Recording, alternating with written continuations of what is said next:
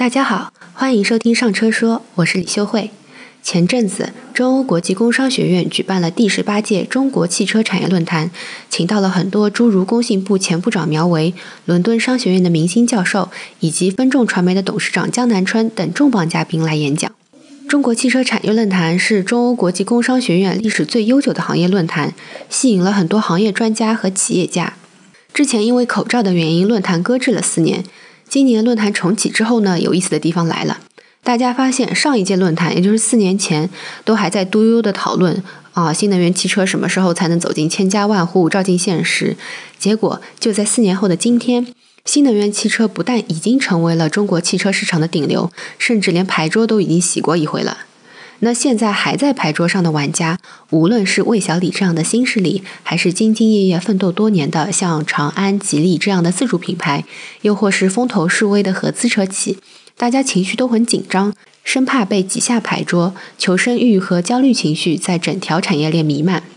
这次论坛的主题叫“新能源汽车的可持续发展”，嘉宾也就汽车企业应该如何更好的活下去进行破题。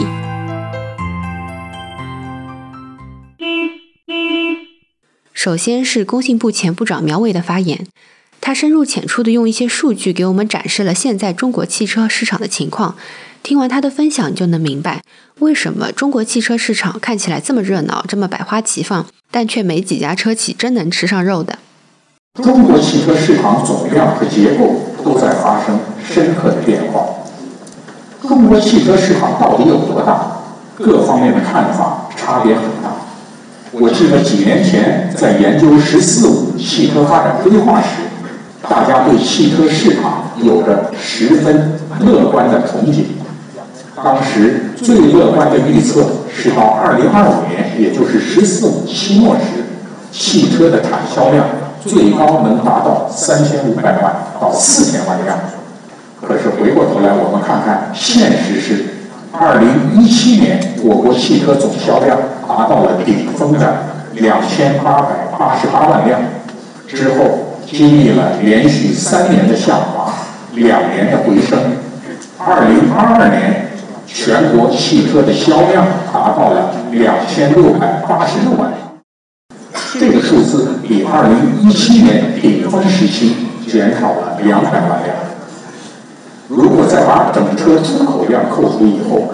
国内市场销售的汽车，二零一七年是两千七百八十七万辆，二零二二年是两千三百七十五万辆，二零二二年比二零一七年的销量。减少四百万辆。今年一到十月份，全国汽车的销量达到两千三百九十七万辆，预计全年销量有可能超过二零一七年，达到两千九百万辆以上。但是在扣除大约五百万辆整车出口量之后，国内市场销售的汽车也只有两千四百万辆左右。我个人认为，在可以预见的未来，国内汽车市场不可能再有大规模的增长。这几年主要是靠着整车出口来维持着汽车产销量的回升增长。但是，每年新增一百万到两百万辆的整车出口，这样是不可持续的。在分析完总量之后，我们再来看一看结构的调整。二零一七年时，我国新能源汽车的销量只有七十七点七万辆。二零二二年，新能源汽车的年销量达到了六百八十八点七万辆。新能源汽车的渗透率在二零二二年达到了百分之二十八点二，提前三年超过了“十四五”预定的百分之二十的目标。今年预计国内乘用车市场新能源车的渗透率将达到三分之一以上，也就是每销售三台车，其中一台就是新能源汽车，而且这个替代的方式已经不可逆转，新能源汽车对传统燃油汽车取代之势已经形成。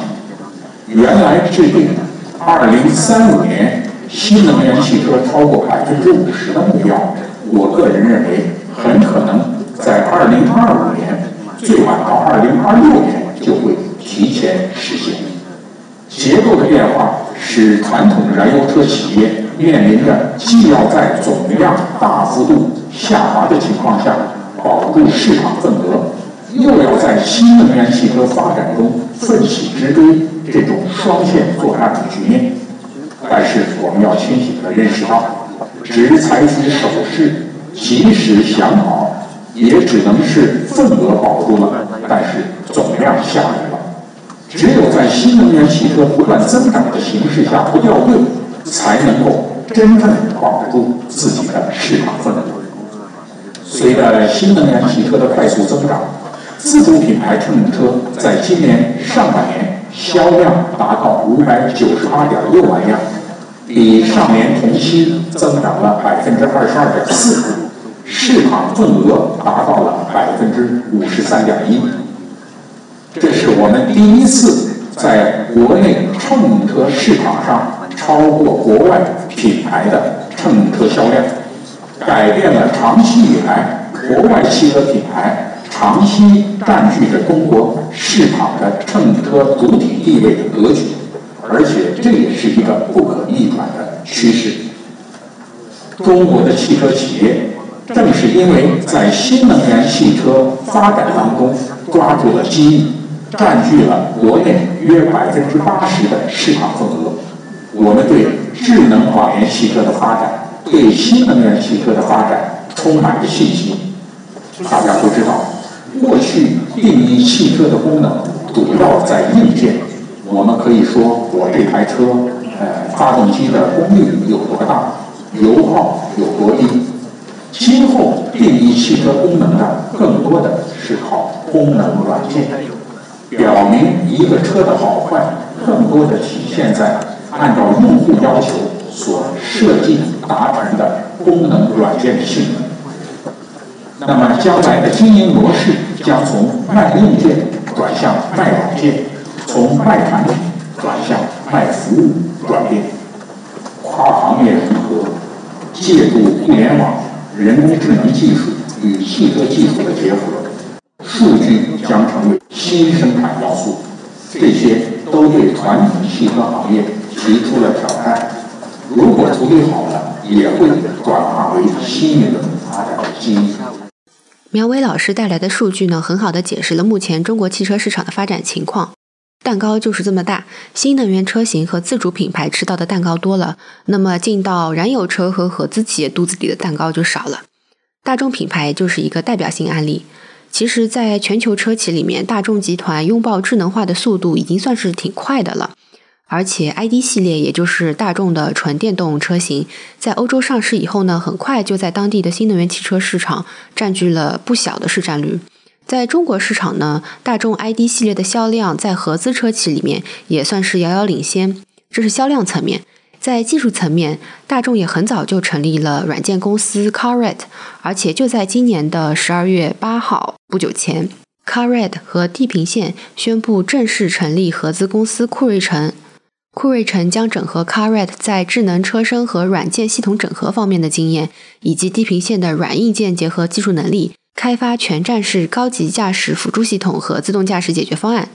但是在大家眼里，大众汽车在中国汽车市场电动化、智能化转型的过程中，这个反应看起来还是不够快。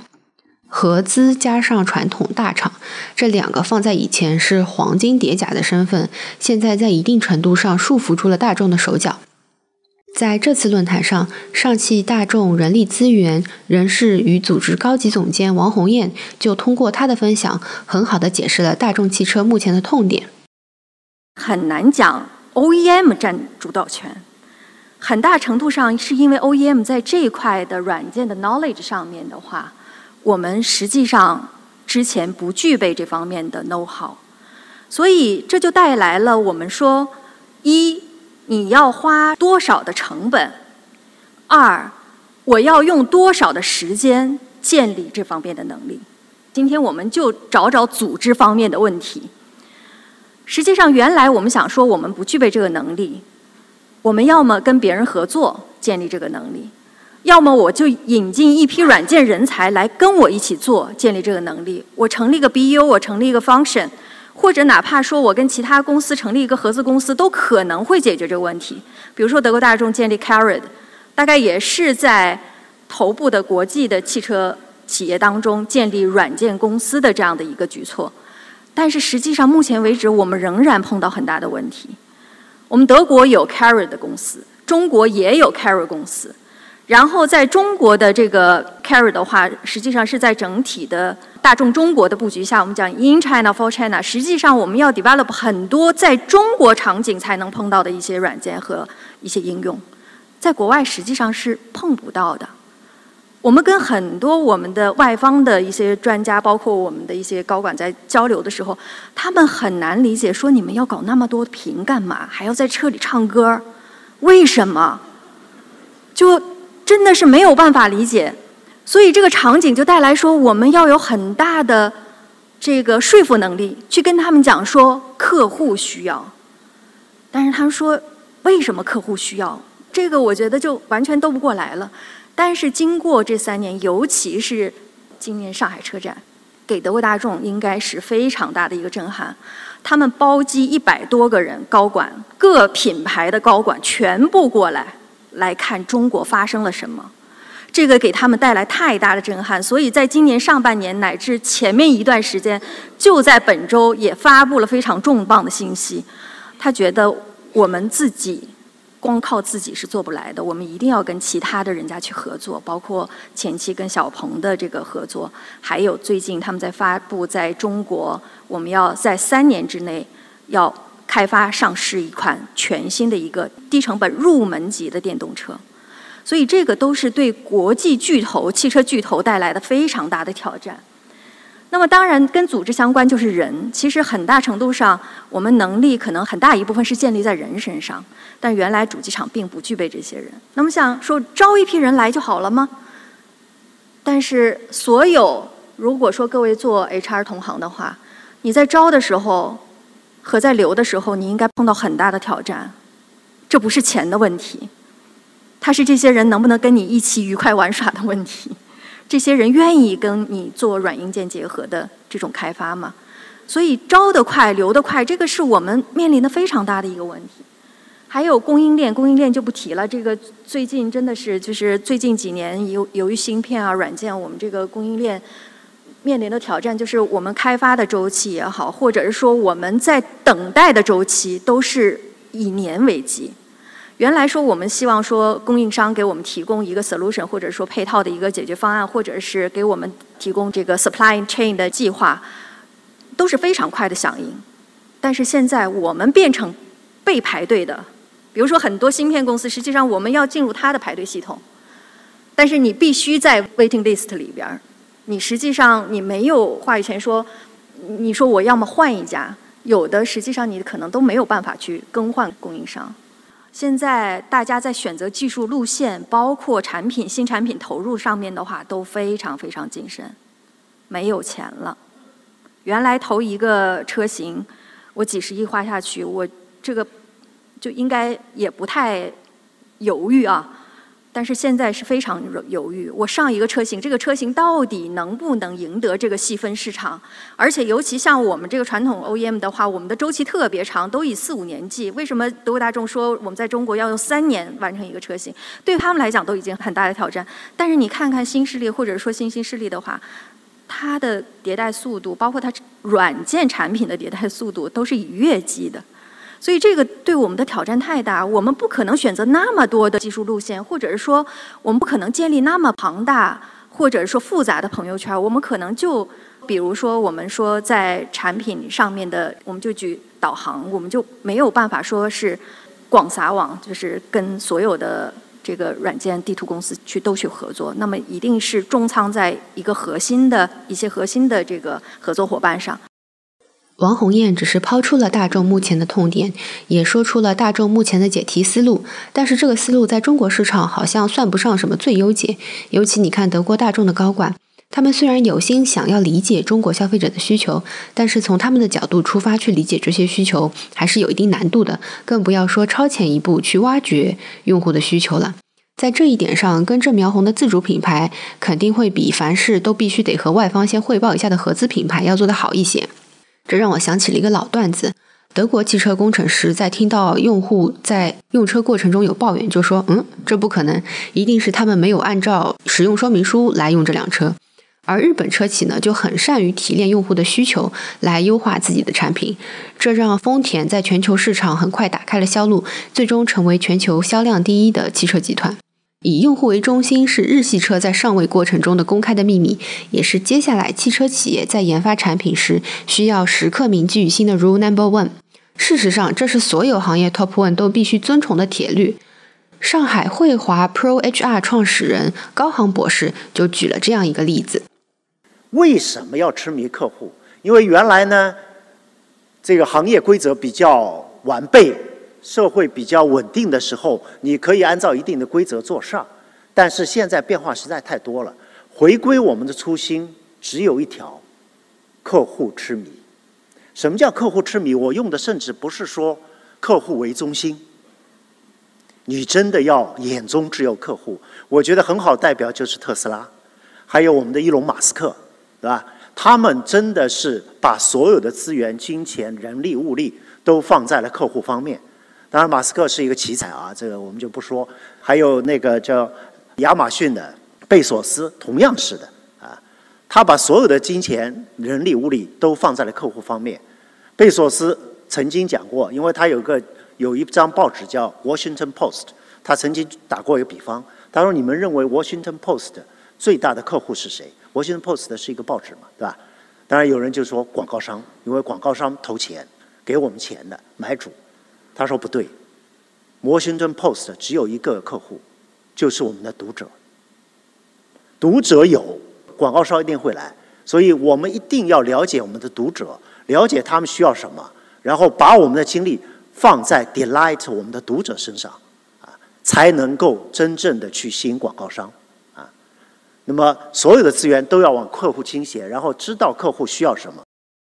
还有几位嘉宾从多个不同的角度，也分别给出了自己的思路。普华永道呢，就从主机厂与供应商关系重塑的角度，以及组织结构调整的角度，给出了一些思考。普华永道每年都会做一个数字化汽车的研究，已经持续了十几年。普华永道斯略特汽车的合伙人、数字化增长中心的负责人蒋一鸣说。就在五年前，大家都还觉得软件定义汽车只是一个苗头，但现在这却成了一道必答题。呃，今年这个上半年，我在写这个报告的时候，有的我们开玩笑说，咨询公司报告一年换一次就行了。上半年我在写报告的时候，我说这个叫油电同价，这是一个很大的竞争的压力。今年下半年发现，油电同价也已经不能再用了，现在叫以油养电，是吧？用 油车的利润去养电车，因为我们价格降的实在是太厉害，所以这些成本靠溢价。基本是不现实的，在中国，那就是需要通过一些我们讲很好的去和这些，比方说我们技术供应商的合作，我们内部的整个的这个软件研发的效率来去提升啊。所以我们也在全球也看到，就是说现在对主机厂来讲，他要去要获得这样的能力，其实他必须要去面对一个问题，就是他怎么重新去和他的这些供应商合作。这个原来的供应商，啊，尤其以像大众、博世这种比较非常经典的，或者说像丰田跟电产。啊，电装这样非常经典的主机厂跟供应商关系，在软件这个时候其实是很难成立的，因为它这个软件的所谓的边际的成本，它其实是比较低的，但是它的迭代成本和初始成本很高，所以呢就会出现说和软件公司有很多不一样的这样的合作啊，就像这张图上讲的一种就是说我完全靠自己，对吧？这个我们看到大部分的新势力啊都是这么干的，而且他们现在已经完成了这个积累之后，甚至可以把自己的这种。能力去外溢到其他的这个品牌，就像这个领跑和 Stellantis 啊，小鹏和大众。今年年初跟好几家车企去聊，他们说也是很无奈。当时我们就说花了很多钱做我们各种屏幕，对吧？花了很多钱合作各种软件，结果发现大家一旦有了更好的屏幕之后干什么呢？就是去点里面的应用。说这个应用是谁呢？这个应用是互联网公司。但是我们这个汽车公司花了所有的钱给互联网公司打工了啊，这也是一个非常现实的问题。那么或者就是说完全把。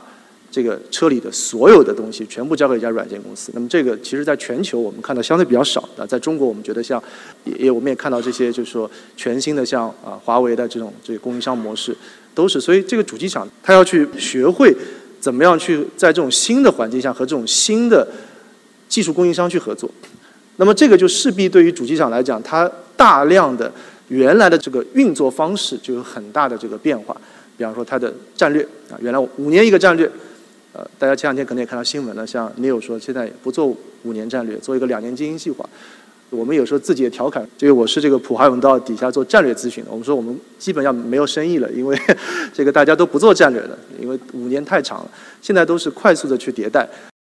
根据普华永道多年的观察，结合之前苗伟老师说的，接下来竞争会围绕智能化展开的局势。很显然，车企作为汽车产业链的链主，在无法快速形成自己的独有的软件开发能力的时候，只能让渡很大一部分的话语权给自己的合作方。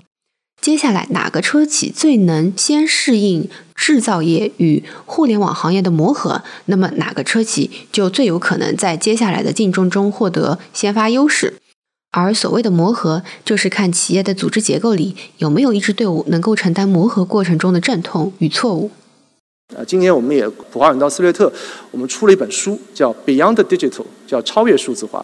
也是在全球市场找了大概十五个到二十个数字化做的比较成功的这个企业，不仅是车企，就是列出了转型成功的七个很重要的一个这个任务。啊，这个书的作者也是我们国外非常资深的几位合伙人。我们当时跟他交流，当时我们发现说，这个七个任务里面，其中有四个就是最底下这四个，可以看到说，全部都是跟组织相关的，结果导向型的组织，领导力的变化，一线员工的这个他的这些所谓叫做任务的变化，还有就是说自身的领导力，所有都是。那我们当时就问他，我说，这个是不是一个特点？就是说，在整个转型过程中，你们会发现。组织这个话题是最重要的啊，最上面去一个是技术，一个是客户，一个是战略。他们说的确是啊，就是如果你数字化里面你有了很好的技术，有了很好的这样的一个方向，其实不一定担保你成功。真正成功的是你里边组织的变化，里边的员工的思考力变化，甚至是说你的这个领导力的变化。其实这个我们觉得是一个非常核心的一个关键的一个点，也印证了说我们现在在这样的一个软件呃推动变革的情况下，这样的车企所需要组织变化。总结来讲，就是说，一个是，尤其是针对这个这王总讲的，就传统车企，我们觉得很重要的一点，就是在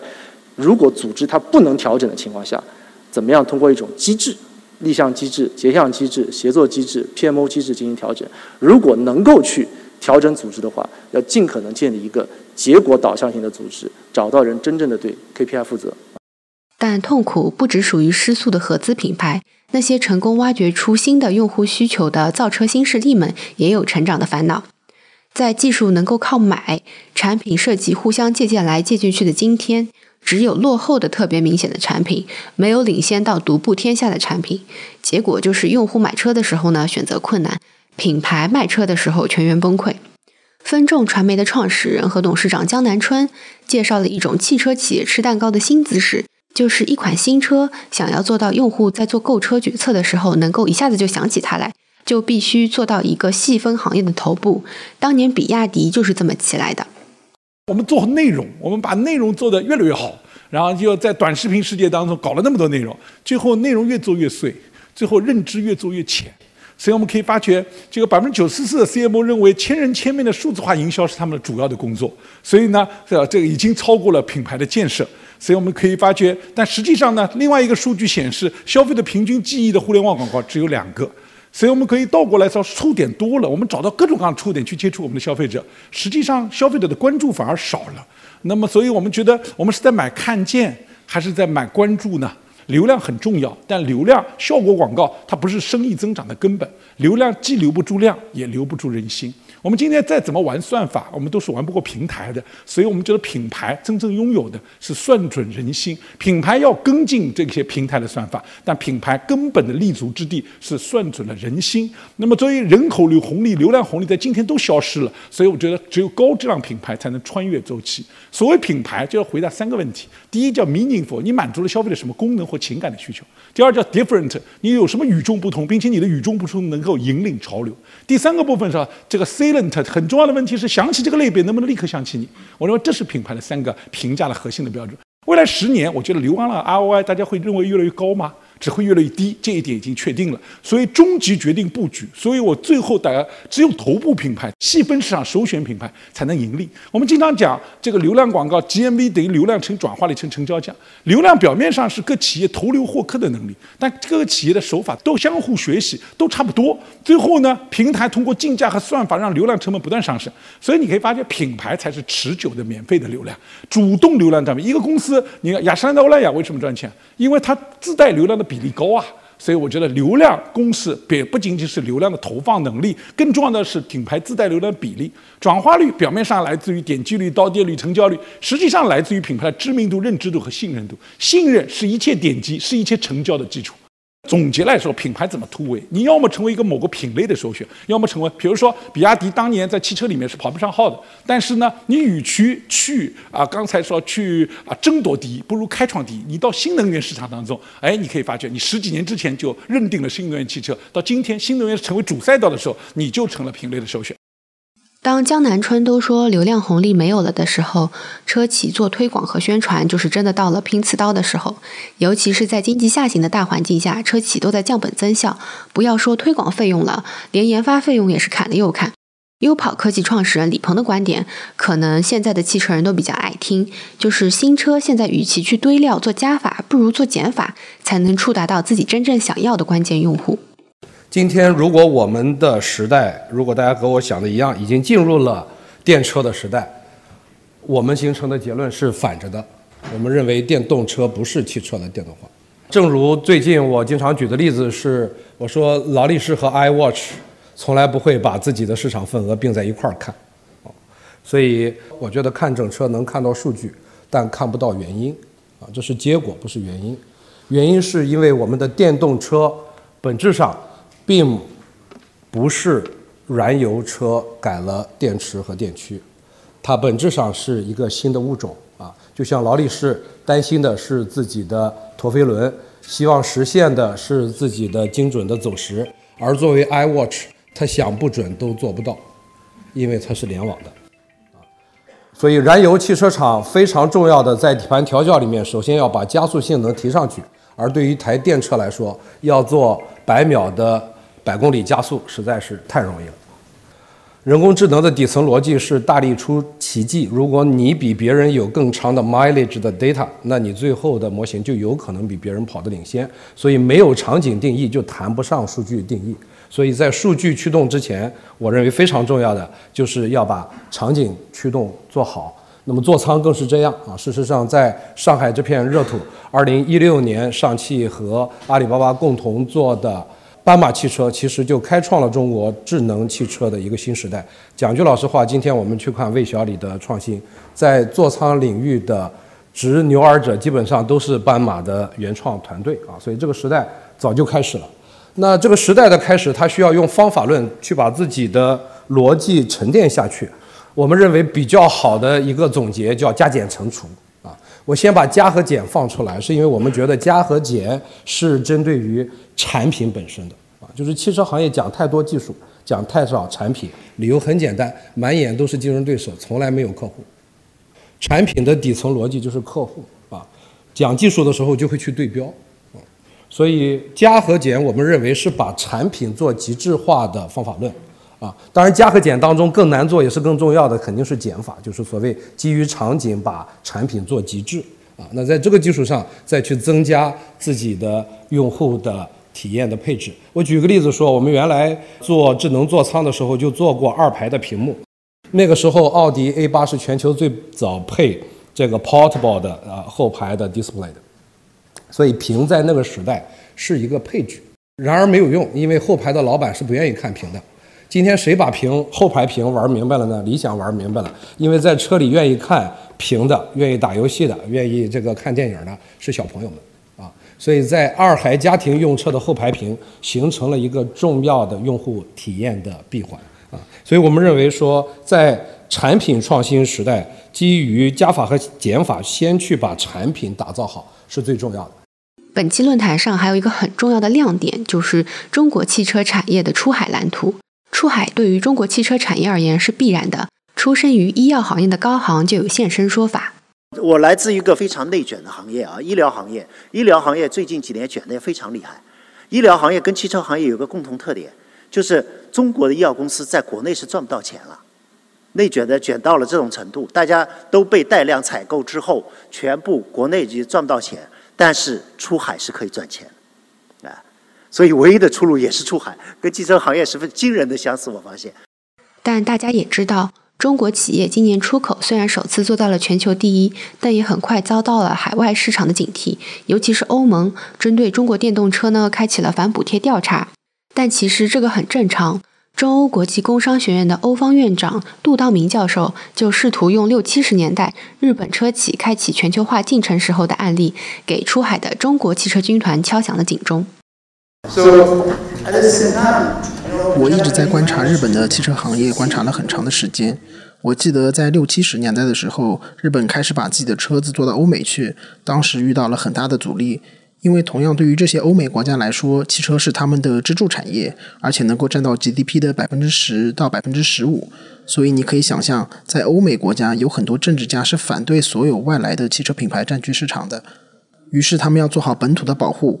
而且汽车产业传统的工会力量也是比较强的。在欧美，工会也会反对。大家说我们要保护我们的岗位，不能让日本人进来。当时风险也是比较大的，双方的摩擦非常剧烈。我们看到日本车子出海的过程并不顺利，但是后面他们成功了，因为他们从客户端着手去做了很多事情。大概是在一九七二、一九七三年的时候，日本车做的比较小，有更高的燃油效率，质量也很高。日本人非常聚焦于客户，非常创新，他们在市场上推出的车子就很有竞争力。没有人会逼着客户一定要买谁的车，都是靠市场去说话。当时市场很认日本的车子，每次你有这样一波创新和颠覆之后，一旦在这样的一波创新当中顺利了、成功了，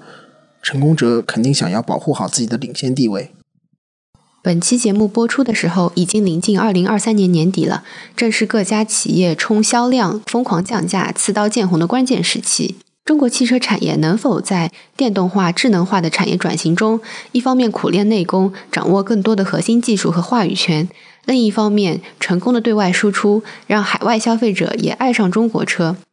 不但对中国汽车产业未来发展的健康程度至关重要，也对帮助中国穿越这次经济低迷的周期很重要。希望在二零二四年，中国汽车产业能尽可能的卷向一个更光明的未来。本期节目就到这里啦，欢迎在评论区留下你们的观点，也欢迎大家进听友群一起来玩。我们下期节目再见。